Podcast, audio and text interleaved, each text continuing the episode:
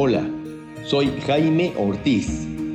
Bienvenidos al podcast Expansión Conciencia. Meditación, psicoterapia, plantas maestras.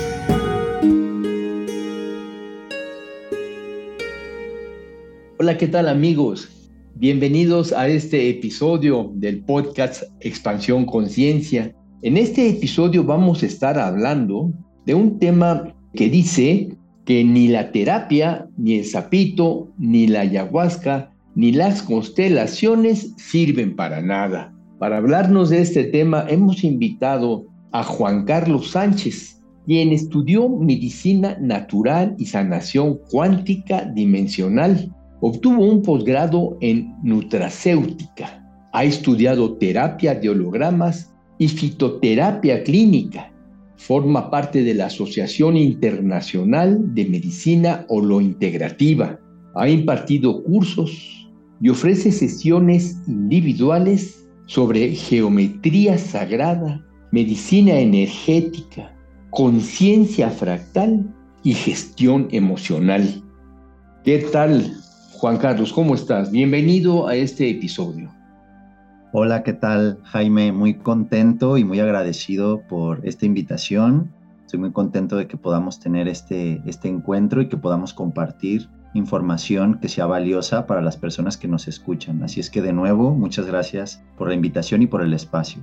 Gracias, gracias Juan Carlos. Vamos a iniciar con esta pregunta que me llamó la atención desde que me, me diste el nombre del episodio, que decía que ni la terapia, ni el sapito, ni la ayahuasca sirven para nada. Entonces cuéntanos, ¿por qué no sirve la terapia, ni la ayahuasca o la meditación? Muy bien, bueno, primero que nada, decir que todo esto son herramientas y son herramientas que personalmente he utilizado, y no solamente eso, trabajo dando sesiones. Pero la cuestión que quiero el día de hoy compartir es que herramientas, como son la terapia, como son las plantas sagradas, como es eh, cualquier otro tipo de terapia o meditación, simplemente son herramientas, pero no nos ayudan realmente a generar verdaderamente un cambio, porque el cambio realmente se genera en cada una de las personas no viene de un elemento externo. Entonces, voy a poner un ejemplo. Es como pensar que si yo me hago un estudio de sangre, ese estudio de sangre me va a arrojar unos datos que quizás yo desconozco, pero por sí solo ese, ese resultado no me va a generar más bienestar ni nada. Simplemente me está arrojando una información que al ser yo consciente, puedo recurrir, en este caso, a un profesional de la salud para que me oriente de qué forma yo puedo recuperar, en este caso, la salud. Pues lo mismo para mí es cualquiera de estos métodos, que son métodos que pueden ser muy valiosos, pero que al mismo tiempo también nos pueden atrapar en una forma de incoherencia dentro de nuestra vida. Porque básicamente, como menciono, son solamente herramientas que nos pueden mostrar y nos pueden hacer ver cosas o nos pueden relajar en el caso de la meditación, pero no son la solución ante ninguno de los problemas que podemos tener, independientemente si es una enfermedad o si es un conflicto interpersonal. De esta forma te entiendo que si no hacemos algo con las herramientas que hemos obtenido, no podremos lograr un cambio. Y yo me he dado cuenta en la práctica profesional que muchas personas vienen y me cuentan que han estado en terapia uno, dos o tres años con otro terapeuta o con otra terapeuta, pero que no han avanzado mucho en su vida, en su comportamiento, en su nivel de satisfacción personal. Y he tomado conciencia de que nosotros o los pacientes no pueden cambiar si no se trabaja, se hace un trabajo personal a partir de la información que obtuvimos precisamente con la terapia o con una planta sagrada, con la ayahuasca, con cualquier otra herramienta. Si no trabajamos, si no aplicamos nuestra propia voluntad para podernos mover y lograr una mayor satisfacción, es muy difícil. Exactamente, justamente tomando en cuenta esto que, que tú mencionas, pues básicamente es eso, ¿no? O sea, a veces creemos que por hacer una práctica o por ir a terapia o por tomar una planta 55 veces, eso ya significa que estamos mejor. Pero eso lo único que revela es que le estamos dando el poder a algo que está fuera de nosotros y nosotros no estamos tomando la responsabilidad de nuestra propia vida, de nuestra propia salud o de nuestra propia conciencia. Entonces ahí lo que sucede es que puede pasar el tiempo y podemos sí ver cosas, podemos sí llorar, liberarnos o relajarnos o empezar a cambiar, pero básicamente lo que empieza a suceder es que continúan repitiéndose las situaciones que teníamos como conflicto anteriormente, pero aunque hayamos hecho todas estas prácticas o todas estas meditaciones o tratamientos, pues continuamos recayendo y recayendo y recayendo y muchas veces, como así como a ti te ha pasado, a mí también me ha pasado, ¿no? De personas que igual llevan 20 años haciendo una práctica o diferentes prácticas, pero que se encuentran atoradas o atorados en el mismo conflicto en el que estaban antes de que comenzaran con una vida desde un punto de vista más saludable o más consciente o acompañado desde un punto terapéuticamente hablando o a través también de, viajes iniciáticos o de tomas de alguna planta sagrada. Entonces, básicamente, lo que todo esto me ha hecho tomar conciencia personalmente y en el trabajo con toda la gente que me ha tocado compartir es precisamente empezar a, darnos cuenta que no es la herramienta, porque inclusive muchas veces yo lo que he visto es como tengo un problema y entonces con que yo haga una terapia o con que yo haga una toma de una planta o con que yo haga una meditación es como el problema se me va a ir, o sea, es decir, tomamos a veces estas herramientas como si fueran una aspirina para que nos quite el malestar del momento, pero luego nuestra actitud y nuestra conciencia ante la vida realmente no cambian. Y también se crea una creencia errónea en la que, como ya me tomé la píldora, ya se me quitó el problema. La píldora sería la terapia, la meditación o la planta. Siento que es muy importante, sí, decir que todas estas herramientas tienen un poder incalculable, pero que como una herramienta se puede utilizar de forma constructiva o también puede generar los efectos contrarios. Pero no es por esa herramienta, es por la forma en que nosotros tomamos la responsabilidad y la conciencia de nuestra propia vida. Y eso es justamente lo que quiero estar compartiendo en esta charla contigo, Jaime, con toda la gente también que nos escucha. Gracias, sí. ¿Por qué, por ejemplo, viene una persona, una consultante, y dice, yo me divorcié hace cinco años de un hombre que tenía ciertas características. Tomaba mucho, era mujeriego, no trabajaba suficiente, etc. Y entonces cuenta la consultante que se separó. Después de dos años conoció otro hombre, comenzó a salir con él, eh, se casó y ahora resulta que es un hombre que toma mucho, es mujeriego, no trabaja y varias de las características son las mismas. Es decir, cambió la cara, cambió el cuerpo, pero las características de aquel hombre del cual se divorció las encuentra ahora en su actual compañero. ¿A qué se debe esto, Juan Carlos? Muy bien, gracias por compartir esta historia que es un claro ejemplo de lo que vivimos como humanidad. Realmente, según la perspectiva con la que entiendo mi vida y comprendo la vida en general, es una perspectiva donde la naturaleza tiene una dinámica de patrón, de ciclo, de autosimilitud. Entonces, ¿eso qué quiere decir? Que, por ejemplo, tenemos el día y la noche. Es un ciclo que tiene un patrón que se continúa repitiendo día tras día. Luego tenemos otros diversos patrones como es el año, como son las cuatro estaciones, patrones también de ciclos que se viven dentro de nuestro cuerpo. Y entonces esto también se aplica en las situaciones que vivimos interpersonales, como el ejemplo que pones de, la mujer que pues se casa con un hombre que es alcohólico, lo deja y termina cayendo con otro hombre, con otra cara y con aparentemente otras características, pero que al, al final de cuentas repercute la misma información. Esto queda de ejemplo de que realmente no importa si cambiamos de ciudad, no importa si nos cambiamos el nombre, no importa si cambiamos de pareja, no importa si cambiamos de ropa, no importa si nos operamos para tener una apariencia más bonita. Es decir, hay una información que está dentro de nosotros que continuamente termina generando patrones y ciclos en nuestra vida.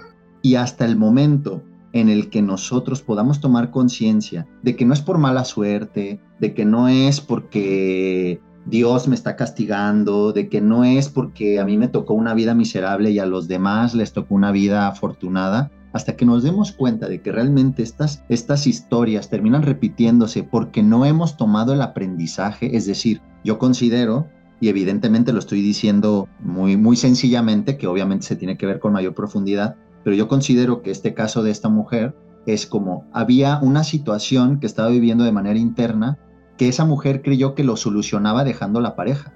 Pero realmente volvemos a lo mismo, no es un elemento de acción en el mundo exterior, sino es más bien un aprendizaje que me trae cada situación de la vida de la cual necesito tomar responsabilidad y conciencia y poder de determinada manera poder salir de esa repetición de historias. Entonces, en este caso, la mujer simplemente cambió de relación, pero quizás, por decirlo en lo más profundo, su mayor miedo era estar sola. Entonces, si su mayor miedo de esta persona era estar sola, bueno, vivir con un hombre que es alcohólico y todo esto, pues ya refleja que estás en una relación con una persona que está poco presente. Después no tienes la relación y recaes en la misma en el mismo estado, en el estado de sentir soledad, de sentir abandono, de sentir inclusive hasta rechazo.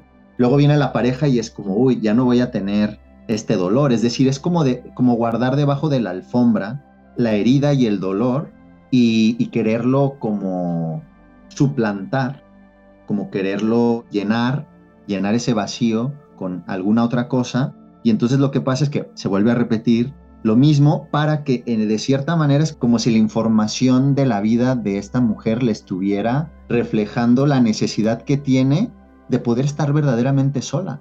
Porque quizás al estar con hombres de esas características, quizás no puede conocerse a sí misma porque se la pasa a lo mejor cuidándolos como si fuera su mamá.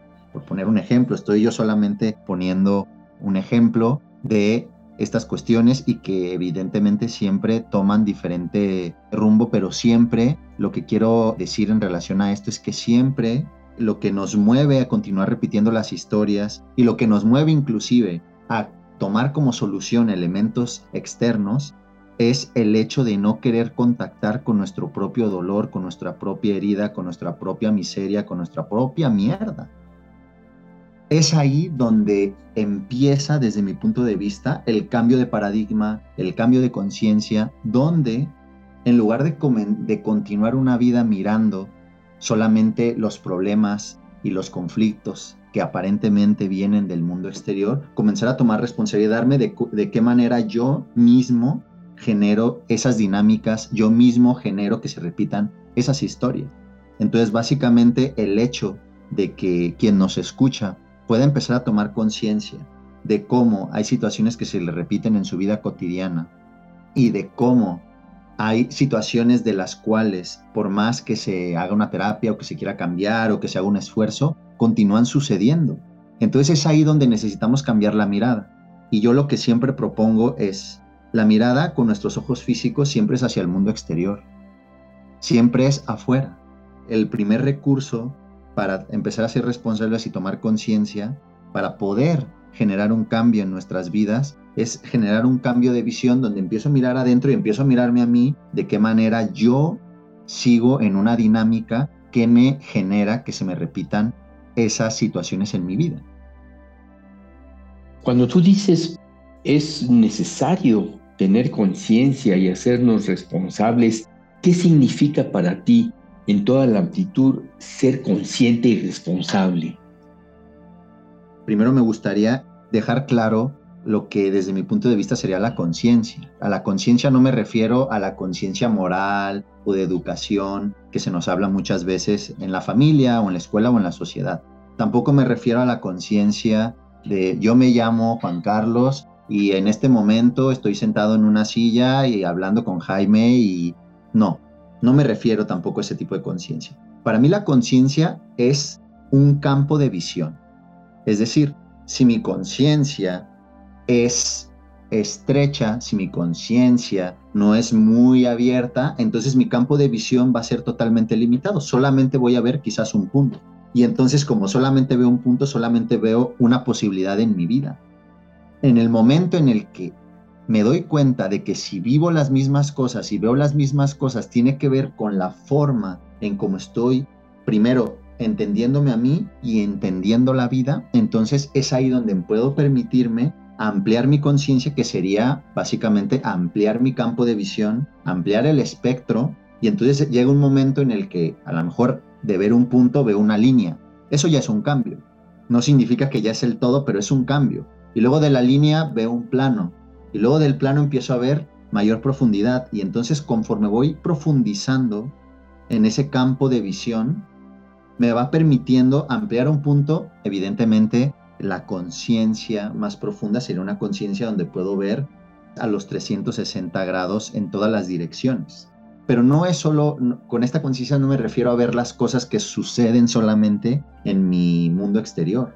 Me refiero a una conciencia donde me permito ver a mí qué acciones, qué conductas, qué palabras, qué decisiones, qué emociones yo mismo no estoy viendo de mí mismo que me están llevando a, continuar repitiendo las mismas historias a pesar de que esté cambiando todo en el mundo exterior.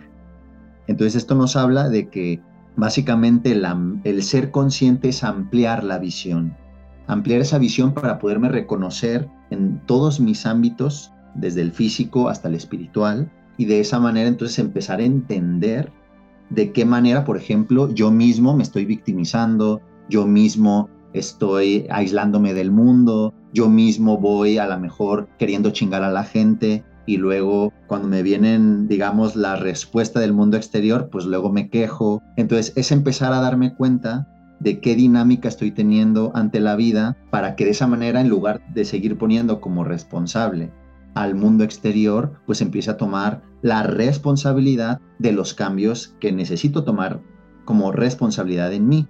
Y una de las cosas que sucede justamente con la terapia, con la meditación, con las constelaciones y con cualquiera de las plantas sagradas, es que todo esto nos muestra, nos muestra, nos ayuda a ampliar esa visión, pero muchas veces nos amplía, nos muestra, pero muchas veces no sabemos cómo gestionar eso que estamos viendo.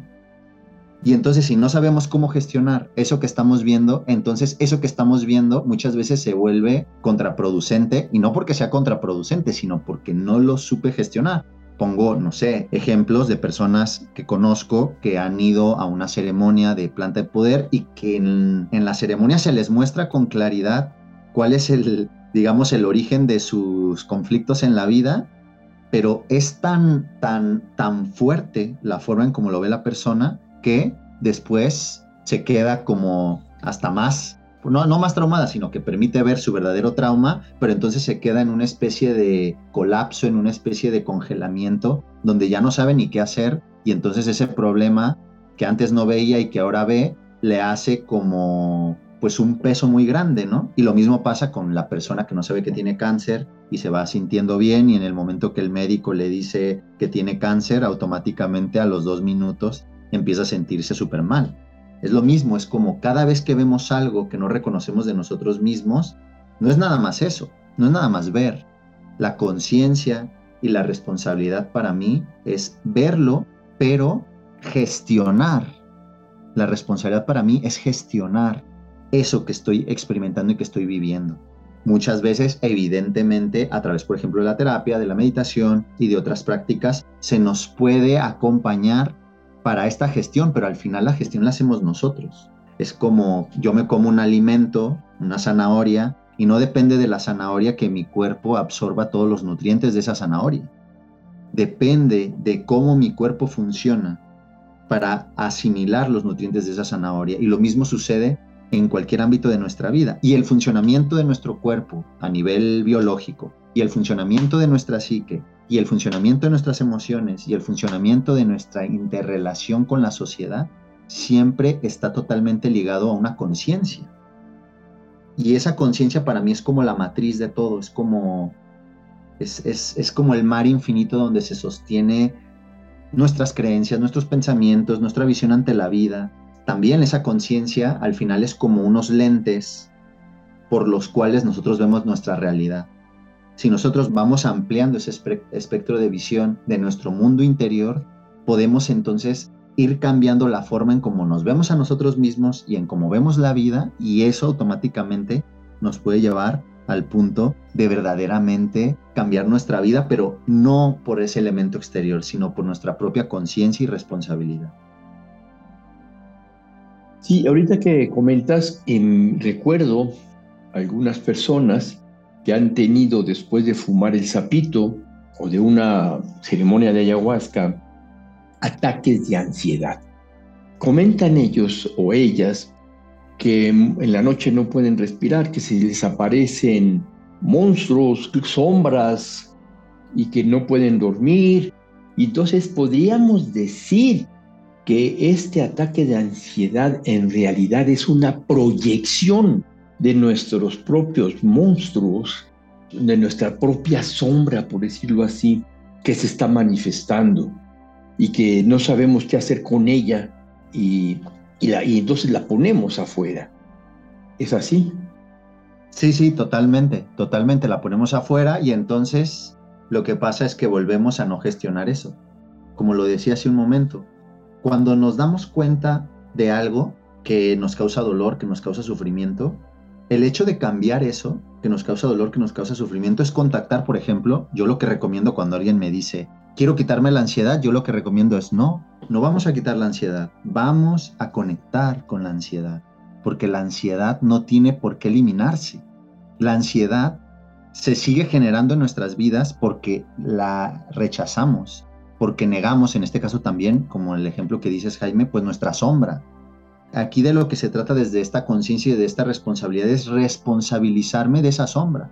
Y para eso se necesita mucha conciencia y mucha responsabilidad de sí mismo, porque es muy fácil realmente quedarnos como los niños pequeños que estamos esperando que venga alguien que nos salve y que venga alguien a decirnos, mira, no te preocupes, yo te voy a quitar tu ansiedad, no te preocupes, mira, yo voy a quitarte a los fantasmas que vienen a asustarte y todo va a estar bien, ¿no? Estamos desde esa espera, ¿sabes? Como de que venga un Padre Salvador, un Dios Salvador, y eso lo proyectamos inclusive en todos los aspectos de nuestra vida. Entonces, siento que ese ejemplo que pones, Jaime, es totalmente un ejemplo de cómo, sí, se mueven cosas cuando uno hace trabajo de terapia, de meditación, de plantas de poder o constelaciones. Eso conlleva una gestión interna, más que continuar exclusivamente dándole la responsabilidad a ese elemento exterior. Podemos decir que la ansiedad es un mensajero que viene a darnos una clase de sabiduría. Totalmente. Para mí la ansiedad, para mí las crisis, es que lo que sea, inclusive hasta el amor, el mismo amor también nos cuesta aceptarlo. La abundancia nos cuesta aceptarla, o sea, vivimos una vida, no sé, o sea, de verdad, que, a veces que nos pasa, pero nos vivimos negando. Voy a poner un ejemplo de cómo negamos el amor. Muchas veces, no sé, se nos da un elogio o alguien nos dice, mira, qué bien hiciste tal cosa y automáticamente la respuesta que podemos tener es como, ay, eh, no fue para nada, ay, bueno, eh, lo hace mejor tal persona, o hay puras excusas para ni siquiera también aceptar que eso que hice pues tiene un valor. Entonces, no es solamente negar la sombra, sino que al final terminamos negando cualquier cosa de nuestra vida y terminamos desde ese punto de vista viviendo en un cuerpo sin realmente experimentar lo que es la vida porque para mí experimentar la vida es experimentar todo, tanto lo más doloroso como lo más maravilloso. Pero vivimos muchas veces en la necesidad de anestesiar todo eso y a veces inclusive lo que he visto es que a través de la terapia, a través de las plantas, a través de la meditación, queremos anestesiar esos dolores. Y vuelvo a decirlo, lo tomamos como si fuera a veces una aspirina. Pero si eso se toma con conciencia, eso es otra cosa eso se vuelve totalmente, como lo dice tu programa, ¿no? Expansión de conciencia. Pero para eso evidentemente se necesita no ser ese niño o esa niña pequeña que está esperando que venga alguien a salvarle, sino ser ese adulto responsable que realmente puede confrontar y enfrentar su ansiedad, su tristeza, su dolor, su sufrimiento y de esa manera abrazar, abrazar todo eso. De una forma muy resumida, ¿qué les puedes tú decir a las personas que nos escuchan acerca del camino para cambiar? El camino para hacerte responsable. Claro, eso me parece muy interesante. O sea, el camino, desde mi punto de vista, para hacernos responsables, es primero darnos cuenta que el camino en el que estamos no es nuestro camino. Ese para mí es lo, lo fundamental. Porque normalmente ese camino que tomamos por inercia en nuestras vidas lo tomamos desde todas esas carencias o desde todas esas proyecciones. El primer paso es hacer como, como parar un momento y no ir a buscar un camino, no ir a, a, meterte al camino de otra persona, ni preguntarle a alguien a ver por dónde es el camino, sino ir adentro de nosotros para conectar con nuestra verdadera esencia y entonces nosotros mismos crear nuestro propio camino. Eso para mí es lo más fundamental, tener primeramente esta idea de que el camino de cada persona es un camino que se construye en cada paso que vamos dando, pero es propio individual. Aunque tengamos pareja, aunque tengamos hijos, aunque lo que sea, el camino desde mi punto de vista es totalmente individual.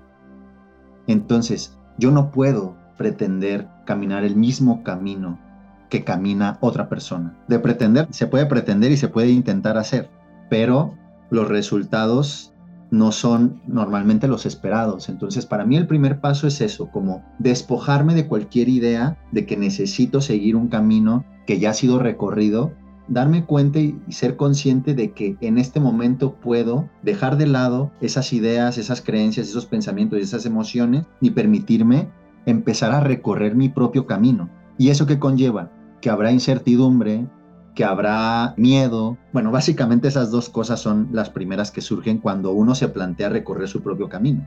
Y muchas veces nos frenamos ahí y buscamos de nuevo llegar a la zona de confort, porque conectar con la incertidumbre y con el miedo, pues evidentemente nos genera, nos puede generar ansiedad y nos puede, digamos, bloquear. Entonces, el primer paso es ese, conectar y aceptar que iniciar nuestro propio camino de autodescubrimiento y de conexión con lo más profundo de nosotros implica aceptar la incertidumbre y aceptar el miedo y aceptar inclusive que no tenemos ni puta idea de hacia dónde ir. Aceptar nuestro propio camino. Partir del hecho de que el camino que hemos recorrido hasta hoy ha sido un camino que hemos seguido muchas veces por imitar a alguien o simplemente porque hemos sido atiborrados de condicionamientos y de aprendizajes, y muchos de estos condicionamientos y aprendizajes no van con nuestra propia forma de ser, de ser con mayúscula, con nuestra propia forma de ser, que es la que va a determinar nuestro camino. Y una vez que comenzamos a caminar en este sendero nuestro, es cierto, va a haber mucha incertidumbre y va a haber muchos momentos de que tengamos que estar en zonas que están muy alejadas de nuestra zona de confort. Y la gente entonces piensa que se equivocó. Yo quiero aprovechar este momento para decirle a estas personas, nunca te vas a equivocar. Nunca te vas a equivocar porque por el camino que tú sigas es perfecto. Y si tú sientes que te equivocaste porque entraste en una zona de poco confort, esa zona de poco confort es un maestro para ti y tú tuviste que llegar ahí para escuchar a este maestro. Entonces detente y escucha al maestro de esta zona de no confort para que puedas crecer, para que puedas evolucionar tu alma. Totalmente, o sea, eso nos lleva a, descubrir realmente quién somos. Desde mi punto de vista, por como lo he vivido, es tan maravilloso poder llegar a eso, pero claro, conlleva atravesar esas dificultades, ¿no? Que a veces uno puede llegar a sentir y que a veces uno puede llegar a resistirse a atravesar, pero que el, el camino ese que se está recorriendo es el ser, totalmente como dices tú, en mayúsculas. Ese es, comienza la expresión de una autenticidad. Para mí ese es el camino de autenticidad donde hasta ya no estoy desde el punto de vista de, no sé, rechazando a otras personas o así, sino simplemente aceptando también la autenticidad del camino de las demás personas. Y justamente eso es lo que me parece muy importante a tomar en cuenta cuando queremos realmente tomar conciencia y responsabilidad de nuestras vidas. Y entonces ese sendero y ese camino que estamos creando es un camino auténtico, es un camino maravilloso y que evidentemente tendrá de todo, ¿no? A veces recorrer nuestro propio camino nos puede llevar a soltar manos o pies de otras personas, de otros seres que están recorriendo su camino o que quieren recorrer también nuestro camino, porque también a veces pasa eso. Entonces es como aprender también a soltar y atravesar esa etapa que también desde mi punto de vista es un duelo, donde atravesamos esa como muerte de quien creía que yo era para entrar a esa parte de, de descubrimiento. Pues ha sido muy interesante todo lo que nos has contado hasta ahorita y quisiera cambiar un poco el sentido de esta entrevista para que nos cuentes qué es conciencia fractal, porque lo mencionamos en tu currículum y yo me quedé con esta, con esta pregunta, ¿qué es conciencia fractal? Y también si nos puedes comentar cómo la geometría sagrada incide en el crecimiento de una persona bueno, justamente lo de conciencia fractal va de la mano de lo que ahora mismo, bueno, estamos ahora hablando y compartiendo. La conciencia, bueno, ya lo he explicado desde ese punto de vista de amplitud de visión. Y lo fractal es, frac viene de fracción y al significa todo. Entonces fractal significa la fracción del todo. ¿Qué quiere decir? Mi cuerpo es una fracción del todo. Mi relación de pareja es una fracción del todo. Mi trabajo es una fracción del todo.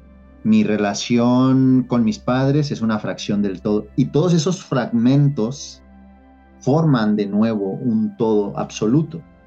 Cuando nosotros nos planteamos que tenemos seis problemas, por poner un problema de salud, un problema en el trabajo, eh, un problema con eh, la hipoteca de la casa y no sé, qué sé yo, un problema sexual y problemas con el vecino. Nos planteamos que tenemos seis problemas, pero desde la visión de conciencia fractal, esos seis problemas no son seis problemas, es un solo problema que se representa en las diferentes fracciones de nuestra vida. Es decir, nuestra pareja sería una fracción donde se muestra ese conflicto o ese problema. Con el vecino sería otro lugar donde se muestra lo mismo. En la sexualidad sería otro lugar donde se muestra lo mismo. Entonces la conciencia fractal nos permite entrar a un estado de conciencia donde puedo ver que las diferentes dimensiones de mi ser y las diferentes dimensiones de mi vida están totalmente entrelazadas y los problemas no son múltiples, sino son unitarios. Entonces, desde la conciencia fractal lo que hacemos es ver un eje que atraviesa esas cuatro, cinco, seis o siete problemas de nuestra vida. Y entonces ese eje es el mismo patrón, es la misma información y es el mismo condicionamiento. Y entonces cuando uno puede ampliar esa conciencia y ver que no es que tenga que ir a solucionar los seis problemas, sino que la solución es entrar de nuevo, como lo venimos mencionando, en nuestro camino interior de autodescubrimiento y poder ver que esas seis alteraciones, esos seis problemas son simplemente un origen. Y entonces cuando lo puedo ver así, por lo menos en mi experiencia personal y en lo que voy compartiendo, es como, como también un descanso de decir, no tengo que solucionar no sé cuántas cosas, que luego al final es donde viene el esfuerzo y donde viene, es que llevo 30 años en psicoterapia y no lo logro solucionar, porque evidentemente viene de un origen. Y si yo me pongo a intentar solucionar las cuestiones que no son el origen, entonces el problema va a seguir recurriendo. Y el ejemplo lo pongo como que sé yo, igual me duele la cabeza, me tomo una pastilla, se me quita el dolor de cabeza y creo que ya se solucionó el problema cuando a lo mejor el dolor de cabeza viene porque tengo un problema metabólico. Entonces lo mismo sucede con esta visión de conciencia fractal. Entonces lo que, lo que se hace desde la conciencia fractal es poder ver primero, identificar primero ese problema de origen y entonces ver cómo ese problema de origen se repite cíclicamente en diferentes ámbitos de nuestra vida y luego también cómo se muestra en diferentes dimensiones también, no solamente de la misma forma, sino en diferentes ámbitos que yo de primera instancia no las veo que tengan que ver con lo mismo. Cuando yo veo eso, entonces, a partir de esa misma conciencia fractal, lo que voy a generar, como sé que la naturaleza de la vida y del universo funciona desde ese ciclo y desde esa repetición, entonces lo único que se necesita hacer es ese patrón que está desequilibrado, lo voy a llevar a un equilibrio. Y ese patrón para poderlo llevar a un equilibrio necesita ser siempre desde el mundo interior, siempre desde el mundo interior. Y entonces al hacer ese trabajo personal, al recorrer ese camino que conlleva lo que venimos hablando, ¿no? Conectar con las emociones dolorosas, conectar con la sombra, conectar con cuestiones que no queremos ver y todo este tipo de, cuestiones que negamos y que escondemos. Entonces lo podemos ver, lo podemos abrazar, lo podemos integrar y entonces de esa manera lo podemos equilibrar. Y es ahí donde, haciéndolo de esa forma, una terapia, una meditación, una planta sagrada puede tener una potenciación de nuestro propio trabajo interior, pero siempre tomando en cuenta que ese elemento exterior lo que va a hacer no es mostrarme algo que está afuera, sino una información que ya está dentro de mí. Si entiendo bien, el problema con el vecino, el problema con la esposa, el problema con el jefe, el problema mm, con cualquier otra persona, realmente no son diferentes problemas, sino que todos son el mismo problema de origen, que en el exterior se manifiestan de diferentes formas y que si nosotros solo observamos los problemas hacia el exterior, claro que vamos a decir, ay, ¿cómo va a ser lo mismo el problema con mi esposa que el problema de salud que tengo y con el problema con mi vecino? Son completamente diferentes, son personas diferentes. En ese sentido es cierto lo que la persona diría, pero todo eso se une a un problema de origen, que es como el hilo conductor de todos los problemas. Y el problema de origen es que no nos vemos a nosotros mismos.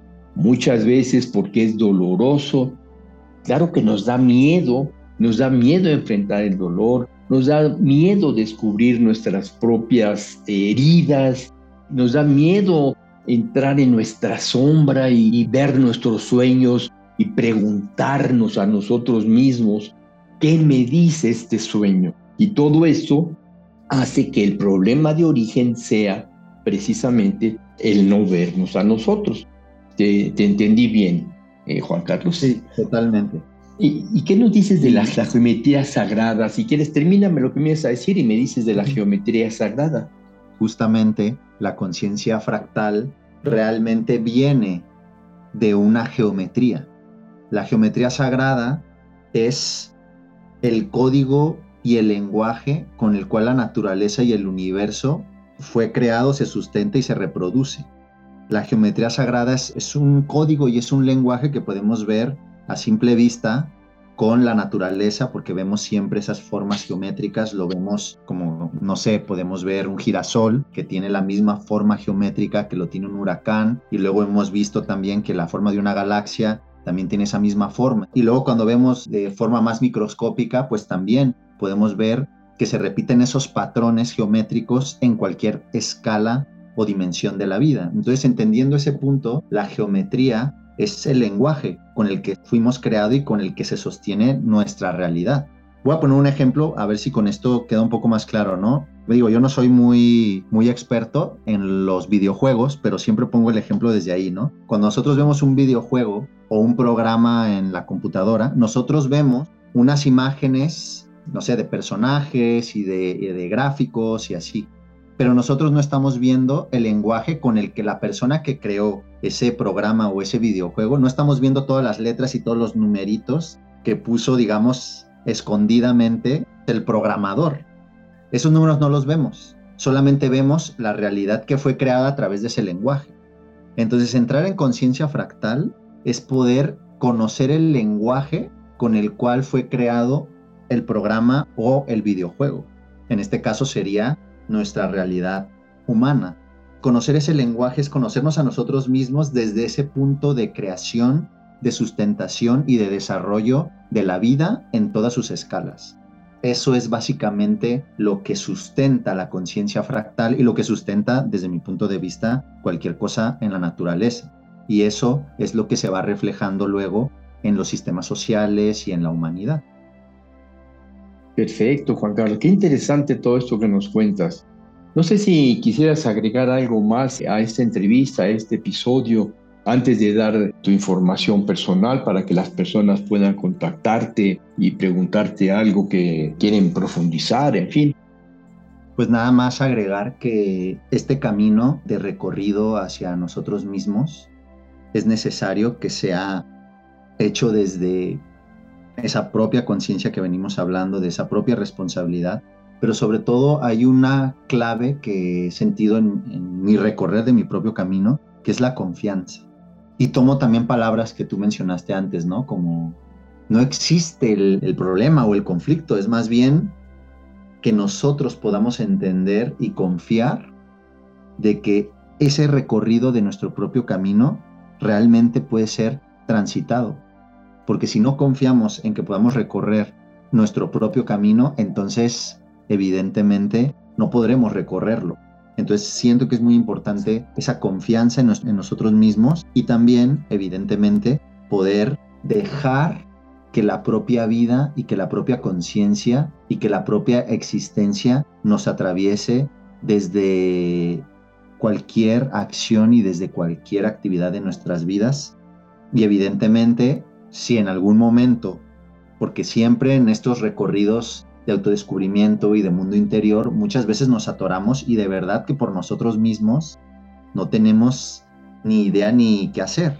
Es ahí donde tiene un valor tan, tan, tan importante y tan maravilloso poder tener, por ejemplo, una visión de un terapeuta, de un psicólogo, o poder tomar una planta de poder o hacer una meditación o cualquiera de estas prácticas, es ahí donde desde mi punto de vista tienen el, valor añadido a nuestro propio camino que ya estamos haciendo de descubrimiento. Entonces esa es la expansión y esa es la conciencia. Entonces eso es simple y sencillamente lo que ahora podría compartir para cerrar esta parte y pues decir que nada, que es un placer compartir esta información. Perfecto, Juan Carlos. Y si alguna persona te quisiera contactar, ¿cómo lo puede hacer? Pueden hacerlo a través de mi Instagram, que es Reconectando con el Ser. También eh, a través de mi correo electrónico es igual, reconectando con el ser, gmail.com. Y también lo pueden hacer a mi, a mi WhatsApp, que es más 34 622 05 5465. Y también hay otra opción que es a través de la página web que también es reconectandoconelser.com. Perfecto, Juan Carlos. Pues no me queda más que agradecerte, agradecer tu participación en este episodio y desearte bendiciones y lo mejor para ti en la vida. Muchas gracias, Juan Carlos. Muchísimas gracias Jaime por esta invitación. Ha sido un enorme placer compartir esta charla contigo y con la gente que nos escucha. Estoy encantadísimo y feliz y muy contento y muchas bendiciones y muy agradecido. Para una cita de psicoterapia, WhatsApp 56 18 54 63 63.